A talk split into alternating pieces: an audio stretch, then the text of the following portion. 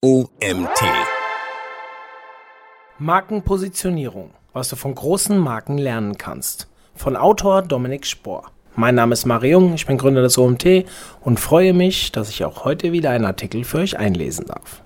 Bevor wir mit dem Artikel anfangen, habe ich etwas in eigener Sache. Wie ihr alle wisst, haben wir am 12.11 ja, in Kürze eine große Konferenz, die wir endlich wieder auch offline durchführen dürfen, und zwar in der Pyramide Mainz. Ihr hört richtig, die Konferenz findet in einer echten Pyramide statt, ein wunderschönes Gebäude, eine extravagante Location. Und wir haben auch noch Tickets, ein paar kleine Restbestände Early Bird Tickets, aber das hört am Montag auf. Heißt, Early Bird bis Sonntag oder bis die letzten Tickets weg sind, greift zu. Ich würde mich freuen, euch auch in echt mal wieder begrüßen zu dürfen. Kommen wir zurück zu dem Artikel. Wie deine Marke positioniert ist, bestimmt letztendlich, wie deine Kunden dich und dein Unternehmen einschätzen. Die Markenpositionierung legt fest, mit wem du in deiner Branche konkurrierst und wie viele Menschen oder Unternehmen für deine Produkte oder Dienstleistungen bezahlen werden. Die richtige Markenpositionierung ist auch der Grund, warum Unternehmen wie Apple und Google einen Markenwert von über 200 Milliarden Dollar haben. Von den größten und wertvollsten Marken der Welt kannst du viel für deine Markenführung lernen. Aber bevor wir tiefer in die Materie einsteigen, wollen wir zunächst einmal erläutern, was Markenpositionierung eigentlich ist und wie sie sich in das Gesamtbild deines Marketings einfügt. Was ist Markenpositionierung? Die Markenpositionierung steht im Zentrum der Markenstrategie. Sie ist der Kern deiner Marke, definiert die Alleinstellungsmerkmale deines Unternehmens und gibt die Richtung für dein Markenimage und dein gesamtes Marketing vor. Erstmals 1969 von Jack Trout geprägt, war Markenpositionierung zunächst das, was Werbung mit dem Produkt im Kopf des Interessenten macht.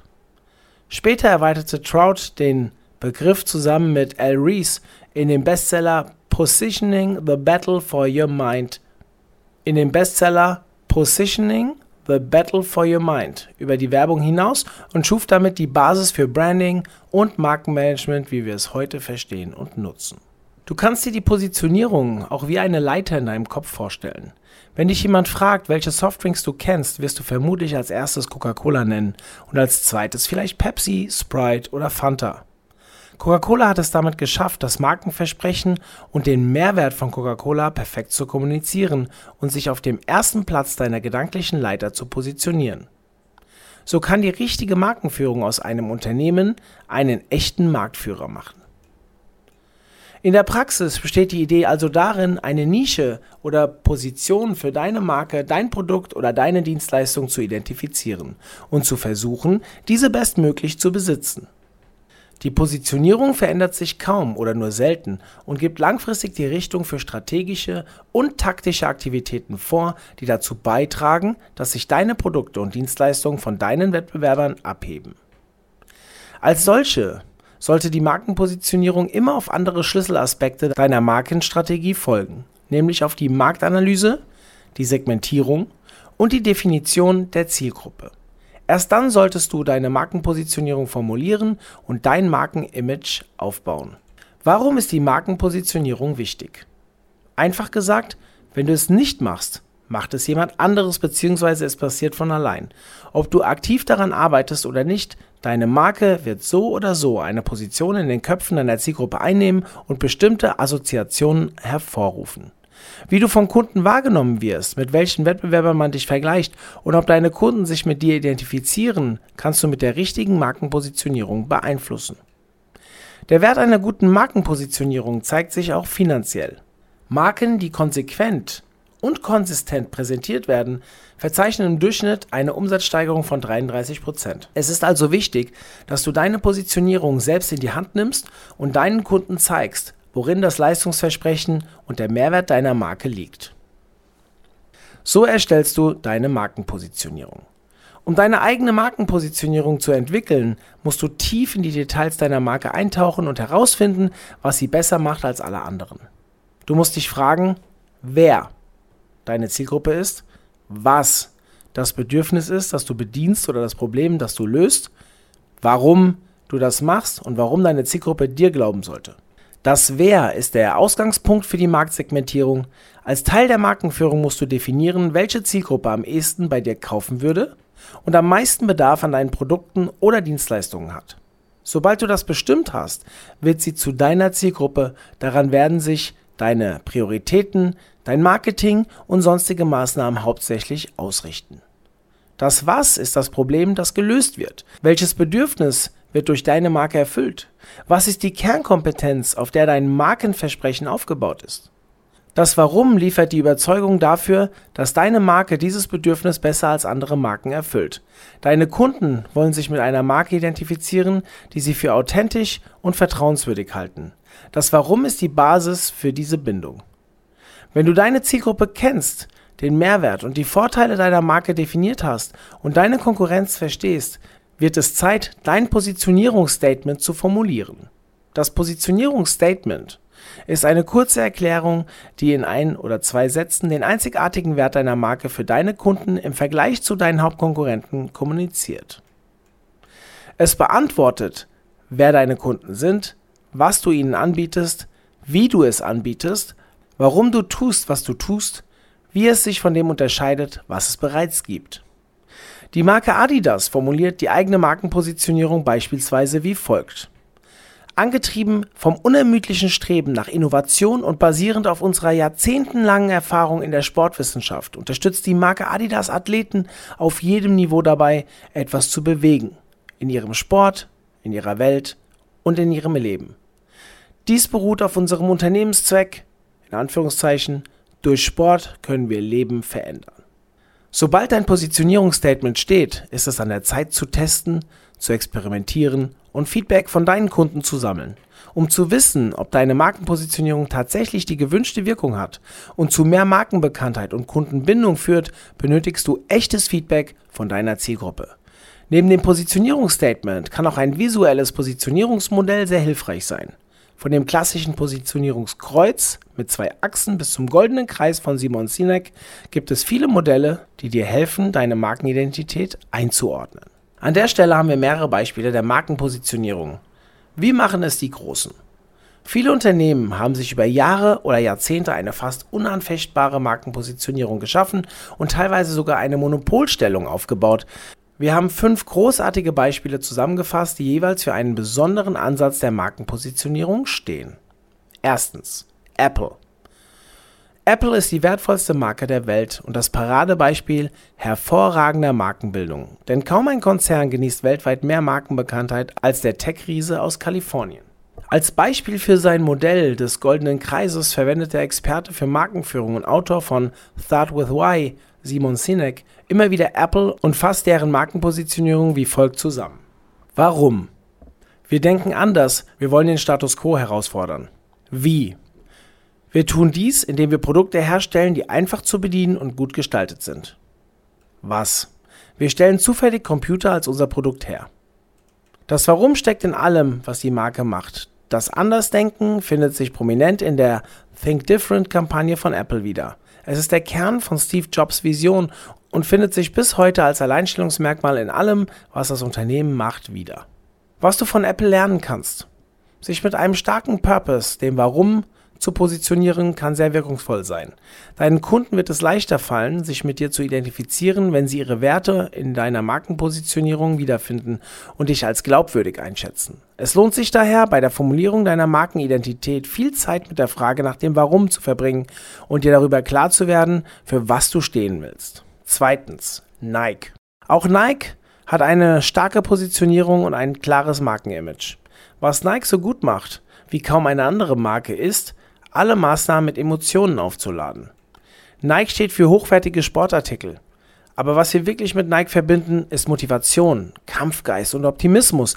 Das Unternehmen versteht sehr gut, wie es seine Kunden auf einer tiefen Ebene berühren kann und damit langfristige Kundenbindung aufbaut. Unternehmen setzen nicht ohne Grund auf Emotionen im Marketing. Die meisten unserer Kaufentscheidungen treffen wir basierend auf emotionalen Faktoren, nicht auf praktischen. Studien zeigen, dass Emotionen für bis zu 85 Prozent aller Kaufentscheidungen verantwortlich sind. Einen Link oder eine Quelle für diese Aussage haben wir euch im Artikel verlinkt. Sie im Marketing zu nutzen kann also sehr nützlich sein. Was du von Nike lernen kannst. Auch deine Kunden sind nur Menschen, die Gefühle haben und oft mit diesen entscheiden. Überlege dir, wie deine Marke für mehr stehen kann als das eigentliche Produkt oder die Dienstleistung. Mit etwas Kreativität kannst du deine Kunden mit einer starken, emotionalen Botschaft ansprechen und berühren. Drittens, Avis. Anfang der 60er Jahre war die Autovermietung Avis auf der Suche nach einer neuen Werbekampagne. Seit der Gründung war der Autovermieter hinter dem Marktführer Herz zurückgeblieben. Also beschloss die damalige Werbeagentur Avis, zweiten Platz im Markt zu nutzen, um sich gegen die Konkurrenz zu positionieren und den Kundenservice der Marke zu bewerben.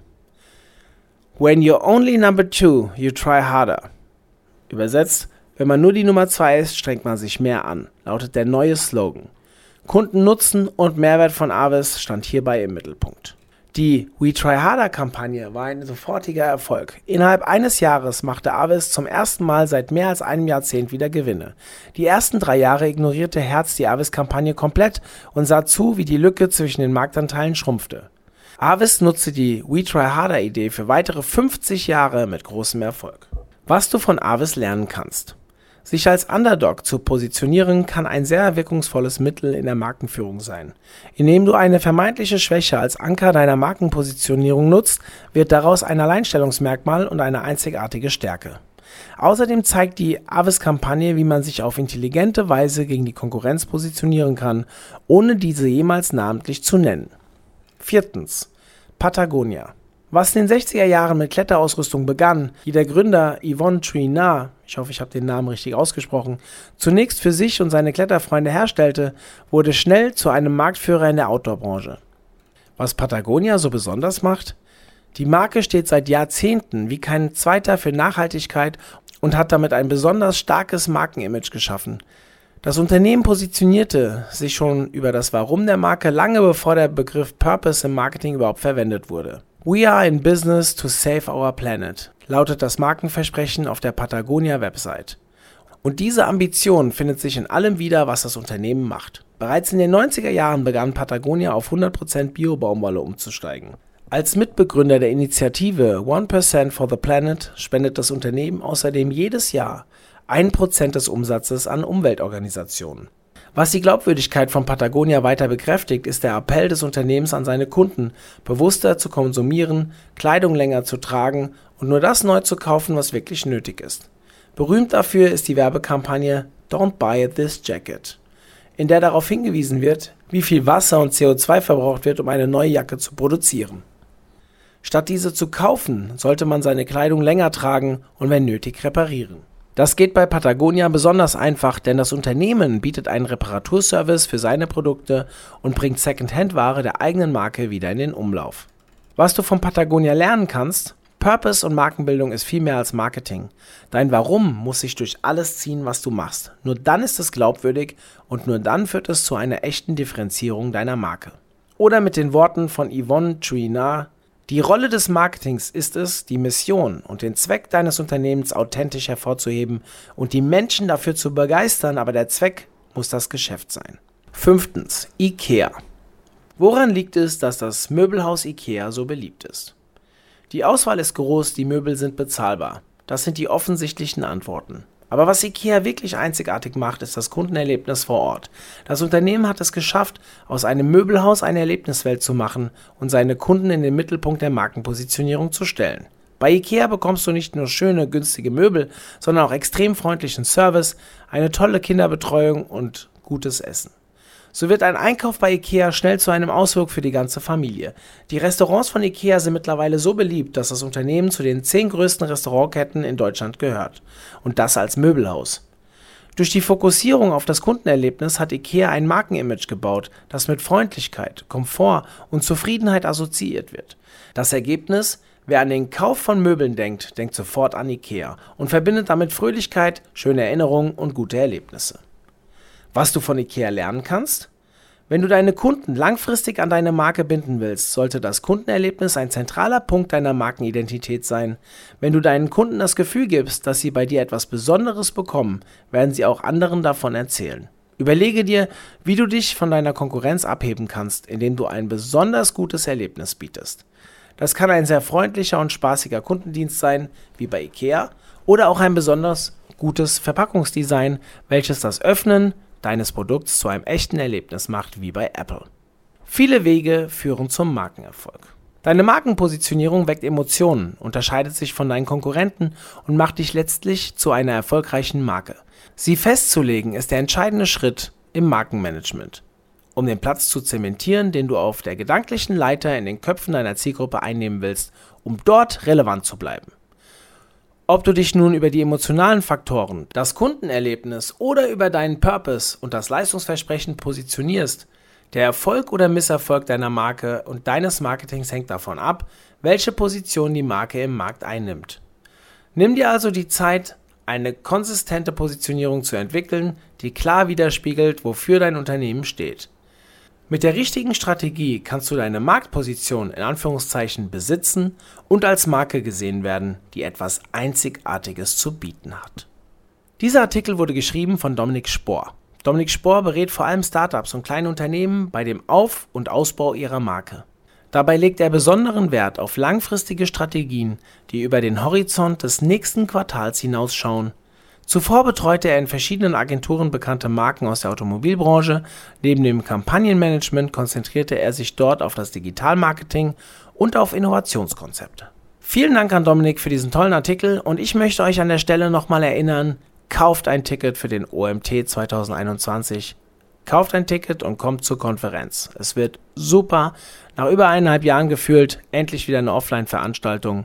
Hoffentlich bist du dabei. Ich danke euch, dass ihr auch heute wieder bis zum Ende zugehört habt und ja, vielleicht hören wir uns ja morgen schon wieder.